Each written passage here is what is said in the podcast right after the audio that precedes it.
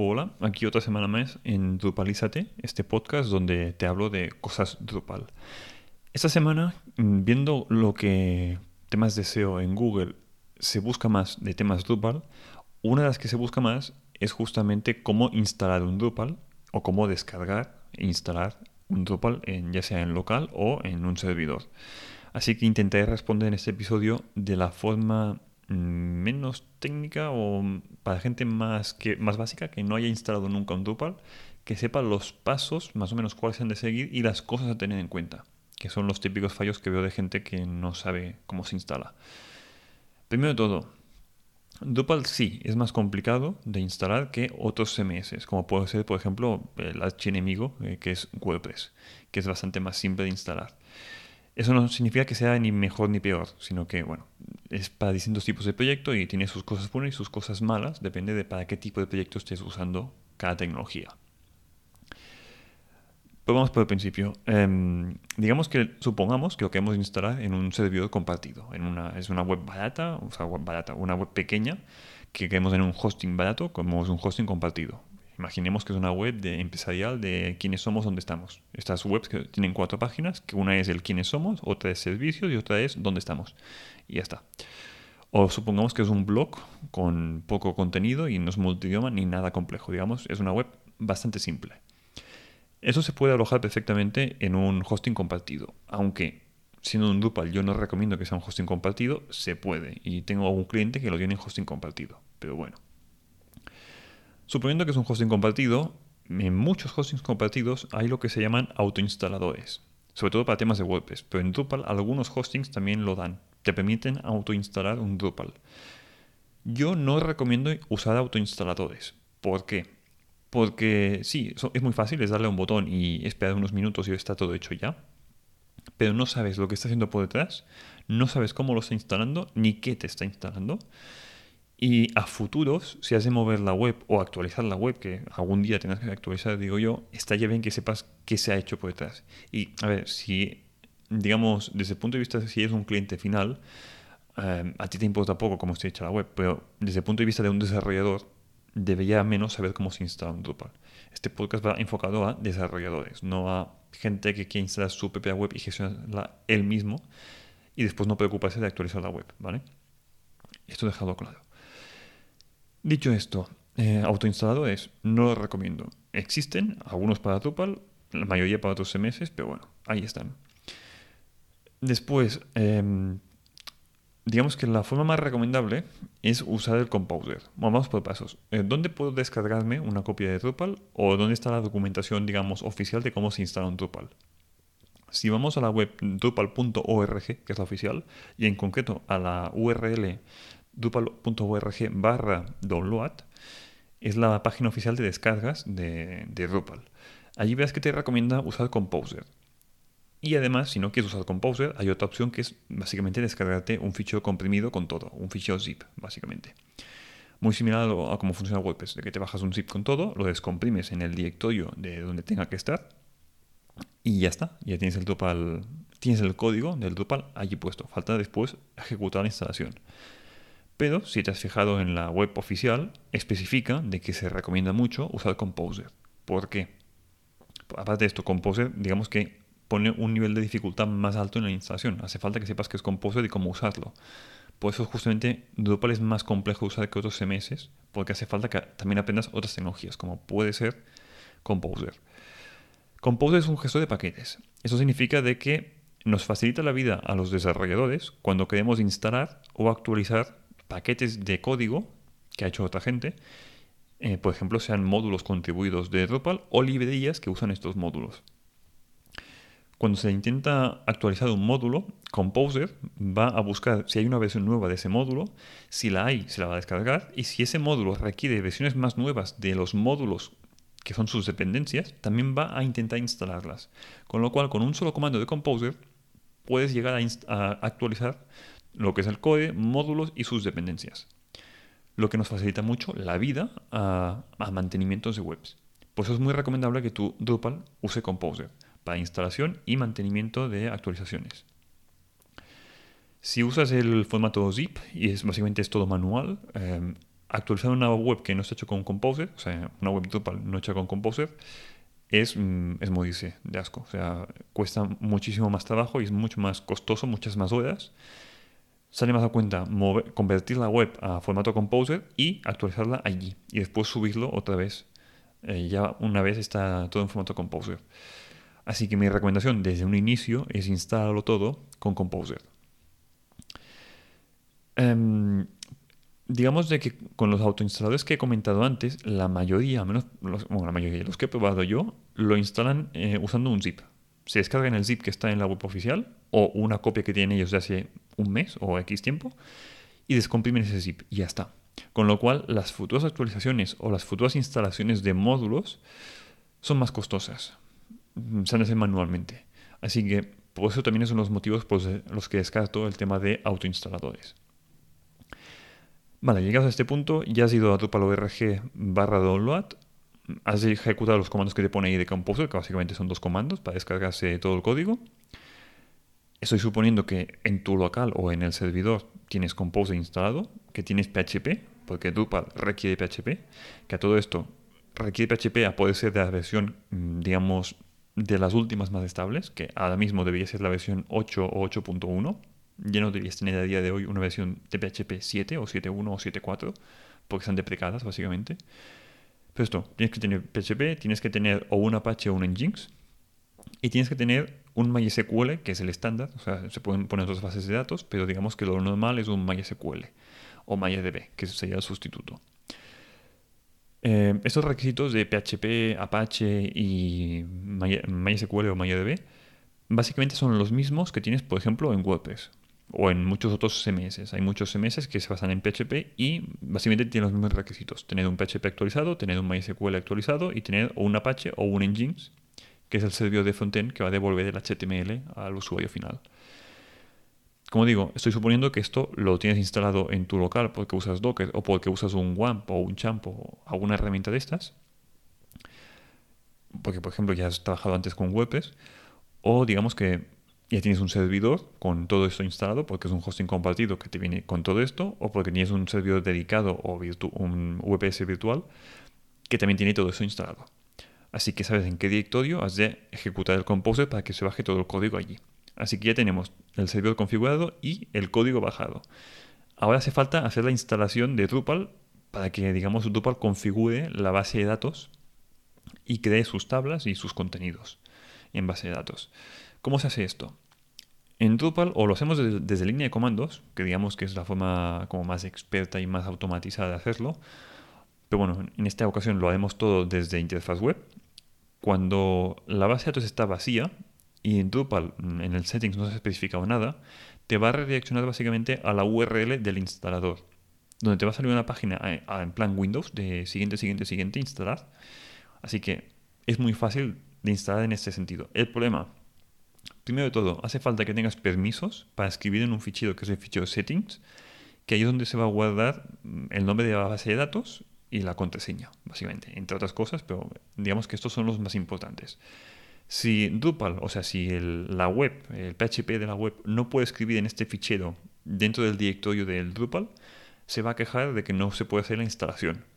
Así que el problema más típico en instalaciones Drupal es problema de permisos, de que Drupal no puede escribir en este fichero settings PHP. Así que lo primero es, le tienes que dar permisos de escritura. No me pongas un 777, que es permisos de escritura para que todo el mundo pueda hacer lo que quiera con ese fichero. Has de ver qué permisos se le ponen al fichero para que sea seguro escribir allí y que no cualquier persona pueda ver lo que se ha escrito allí. Em, después, cuando tengas esto con los permisos correctos, vuelves al navegador, otra vez en la URL esta de instalación, que Drupal te redirige automáticamente allí. Ya no te saldrá el mensajito de que no hay permisos, te permitirá ir al siguiente paso, que básicamente es configurar los datos de la base de datos, que ahí te preguntará pues, el usuario de la base de datos, el nombre, la contraseña, y si quieres poner, por ejemplo, un prefijo en base de datos. El prefijo en base de datos, digamos de que lo he usado en muy, pero muy pocos proyectos, no siempre hace falta. Eh, digamos que es por temas de seguridad, a veces sí que es recomendable poner un prefijo distinto a lo que viene por defecto en Drupal. Y también si tenemos una base de datos que es compartida por varias webs, podría tener sentido que las tablas tengan su propio prefijo en el caso de que sean un Drupal. En la mayoría de casos, si tenemos una base de datos únicamente para este Drupal, no tiene sentido poner un prefijo distinto. Déjalo que hay por defecto y ya está. Solo se pone el nombre de la base de datos, el usuario y la contraseña. Si está bien puesta, mm, en el siguiente paso, cuando des clic a siguiente, te va a intentar conectar. Si no conecta, te va a salir un error de que no se puede. Y si sí que ha conectado, mm, ya estás en el siguiente paso. Y estas credenciales que tú has puesto ya se han escrito en el fichero settings.php, que es el que hace falta tener permisos antes. Y poco cosa más, en los siguientes pasos, Drupal va a intentar instalar automáticamente los módulos del perfil de instalación que he seleccionado, que esto, perdón, no lo he comentado. Drupal se basa en perfiles de instalación. Por defecto tenemos el minimal y el estándar.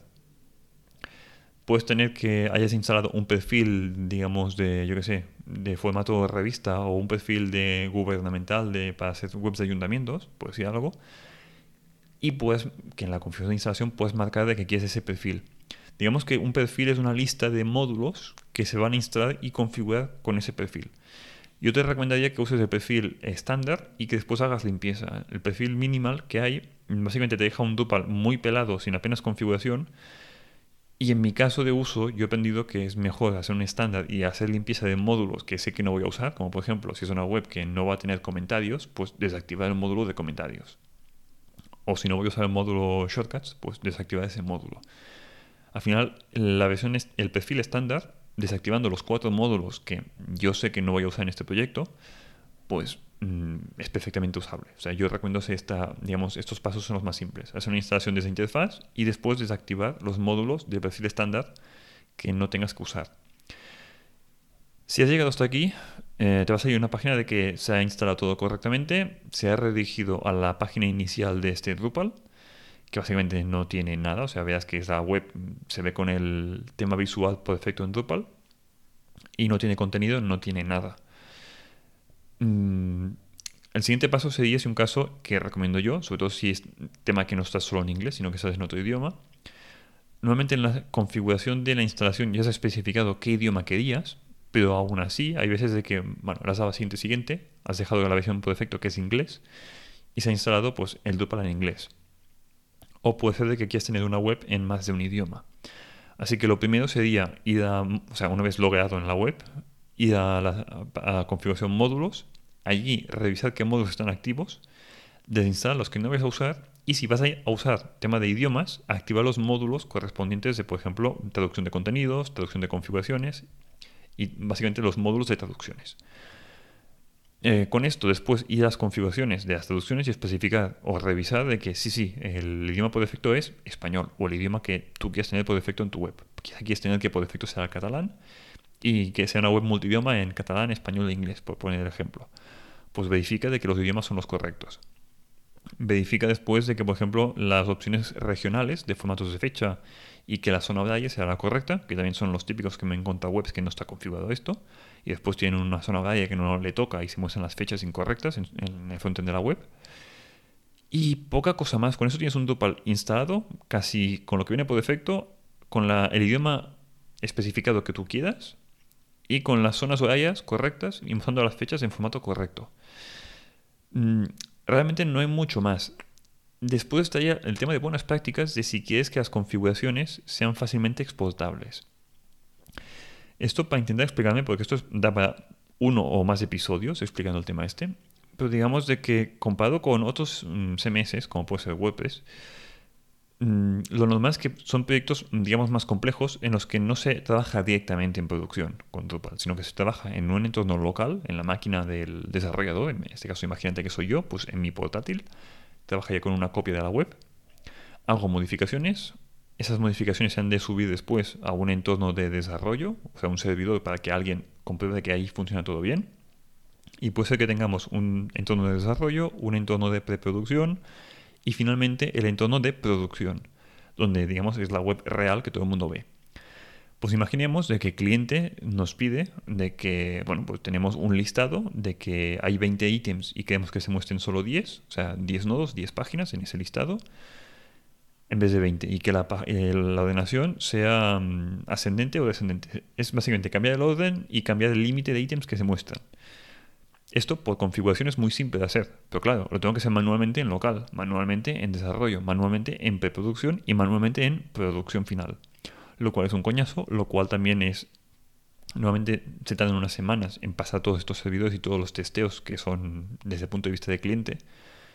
Digamos que cuando finalmente se hace en producción pueden haber pasado semanas y digamos que em, puede ser de que hayan mm, despistes de la persona que hace las cosas y hayan errores humanos. Como no está todo automatizado y son todo tareas manuales, a menos que lo tengas muy bien apuntado en una libreta, en papel, y sigas todos los puntos, te puedes dejar alguno. Si es solo un cambio de un listado, pues bueno, son cuatro clics y poca cosa más. Pero si en vez de esto, imagínate que son 50 cambios mm, de hace un mes entre una cosa y la otra, es fácil de que alguien se deje algo por configurar. Drupal esto lo, soluciona, que me piso la lengua, perdón, lo soluciona muy fácilmente con la exportación y configuración, e importación, perdón, de configuraciones. Esto significa de que yo puedo hacer una modificación de una configuración, por ejemplo, este listado, exporto la configuración en mi local, lo subo este código exportado al entorno que corresponda, imaginemos que es desarrollo, y allí reimporto la configuración. Con lo cual, toda la misma configuración que yo he modificado de listados, he creado tipos de contenido, he reordenado los bloques de, que se muestran en el sidebar, he modificado básicamente cosas en la web, todos esos cambios se van a aplicar de forma automática al importar la configuración en el entorno en el que esté. Esto es muy potente, primero porque nos facilita la vida y nos ahorra mucho tiempo, y con lo cual ahorra costes a, cliente final. Pero esto que básicamente nos ahorra cometer errores humanos, que esto pasaba en Drupal 7 y sigue pasando en webs de otros CMS. ¿Por qué te cuento todo esto? Porque es muy recomendable que cuando instales un Drupal verifiques de que el módulo de configuraciones, de exportación de configuraciones esté activado y que aprendas a usarlo. Y que configures el directorio donde quieres que te exporte esta configuración. Por defecto, Drupal te lo va a intentar instalar dentro de, mm, Sites Default Files, o sea, dentro del directorio de ficheros de Drupal, te va a poner un directorio con un hash y te va a poner allí. Yo, por conveniencia mía, lo, digamos, lo muevo fuera de la raíz, o sea, en la raíz del Drupal, pero fuera de lo que es web. O sea, es un directorio en la raíz del Drupal, pero que no es visible a nivel de, de Apache o de Nginx. O sea, a nivel de el usuario desde el navegador no va a poder acceder nunca a ese directorio.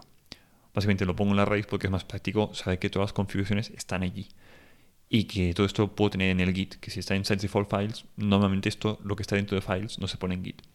Pero bueno, total, de que cuando instales un Drupal, verifica tema de idiomas, verifica tema de configuraciones, aprende cómo funcionan los idiomas y traducciones, si es que tu web ha, ha de tener o no tema de traducciones. Y aunque no tenga traducciones, sí o sí recomiendo mucho que aprendas cómo funcionan las exportaciones de configuraciones porque si trabajas en una web en local y de subir cambios en producción, es muy cómodo exportar e importar la configuración entre entornos. Que como digo, esto da para otro episodio para ir más al detalle, pero bueno. Como, como resumen de todo el episodio de hoy, lo que mm, la gente, digamos, se lía más es en aprender a usar Composer para llegar al punto de tener la web con la opción de instalación. Y después la gente también se lía mucho con el tema de permisos. Les cuesta mucho dar los permisos correctos al settings PHP para que Drupal lo pueda instalar. El settings PHP, a ver, todo esto, si sigues la documentación oficial, es muy simple y lo ves todo bien. Pero mm, hay gente que no, lee la documentación y se pierde porque ah, no tiene permisos, y no puedo instalarlo. El settings PHP está en Sites Default y ahí hay un fichero que es settings. Bueno, no hay, lo tienes que crear tú, vas a duplicar el settings.default. Um, no es complicado para nada, pero bueno, si lees la documentación, si tienes un poco de ganas, lo puedes acabar instalando. Y nada más, que me he alargado mucho para una cosa que es una chorrada como puede ser instalar un Drupal. Espero de que esto sirva para alguien, que lo pueda encontrar desde SEO, eh, desde Google, que para eso también lo he hecho, este episodio, porque sigo viendo que mucha gente que, digamos, se asusta cuando tiene que instalar un Drupal. Yo cuando tengo que instalar uno básicamente lo hago todo desde línea de comandos, digamos que es un formato más avanzado, más rápido también. Me ahorro el tema de ir desde interfaz pero esto para la gente que recién empieza, digamos que es un nivel que se queda totalmente fuera de, alcance. Así que también para que sepas lo que está haciendo Drupal y que te indique paso a paso, es recomendable hacerlo desde interfaz web, que así ves qué está haciendo en cada paso. Y nada más, hasta la semana que viene y nos vemos. Chao.